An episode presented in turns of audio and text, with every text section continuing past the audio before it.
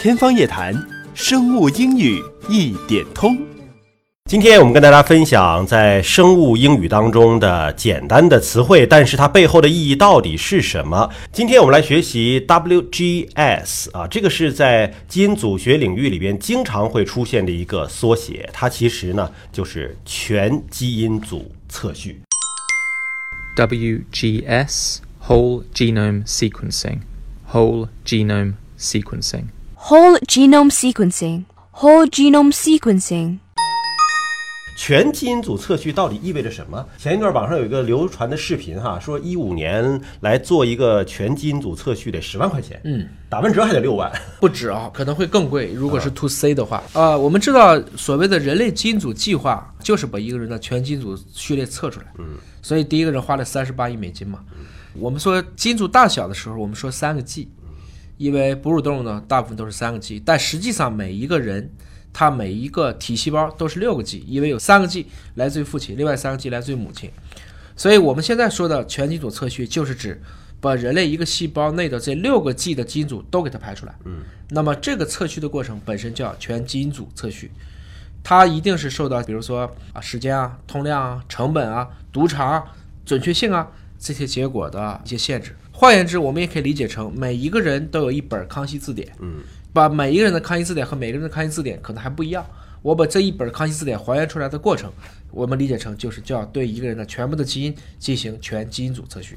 就是这本字典是按着字母从 A 到 Z 的顺序排列的嘛？对嗯比如说我们这个全基因组测序真的是从一号染色体测出来，然后一直排到 XY 染色体嘛？你可以这么排，啊人类的一般也会这么嗯排，因为我们有几个图谱。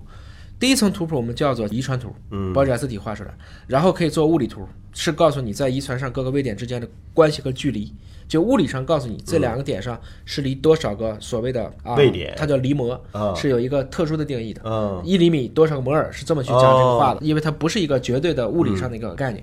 再往下做，它会做到所谓的基因图。那我把一个人的全基因组序列测完了以后，是可以按照染色体的方式把它排出来。就像你那个是从 A 看到 Z，这个是从一号染色体看到二十二号染色体，然后排星染色体是 X 还是 XY，会以这样的方式来排。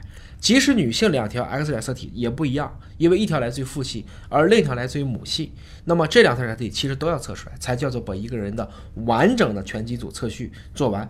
我们以前说一个人的测全基组是测三个 G，而今天随着技术进展，我们今天明白了要测六个 G，要把父母的两个单倍体。就来自于任何一个单亲的这条序列都要搞清楚。那现在做 WGS 的全基因组测序，主要是在科研层面，还是说对我们个体做了这个测试也有帮助？在整个的二零一九年，我们已经看见了，在全球现在要对全民做全基因组的累计的样本量已经超过了一千万例。英国自己就要做五百万例，有几个国家都要做一百万例，包括华大参与的阿联酋阿布扎比的项目。他们也是想对阿布扎比的一百万居民进行全基因组测序，这是一个国民基因组项目。应该说，现在还是以国家基因组、国别基因组项目为主，这个主要是科研。但是在临床上，已经有越来越多的全基因组测序进入到了像出生缺陷、肿瘤防控的这样的一些领域。可以预见，随着成本的大幅度下降，将来每一个人都会拿到自己的全基因组数据。你会像今天学习英语一样的去学习基因知识。好，那再让 Matt 和 Joy 老师为我们做英文示范。 WGS, whole genome sequencing. Whole genome sequencing. Whole genome sequencing. Whole genome sequencing. 好，再次感谢 Matt 和 Joy 老师对我们做的英文示范。下期节目时间我们再会。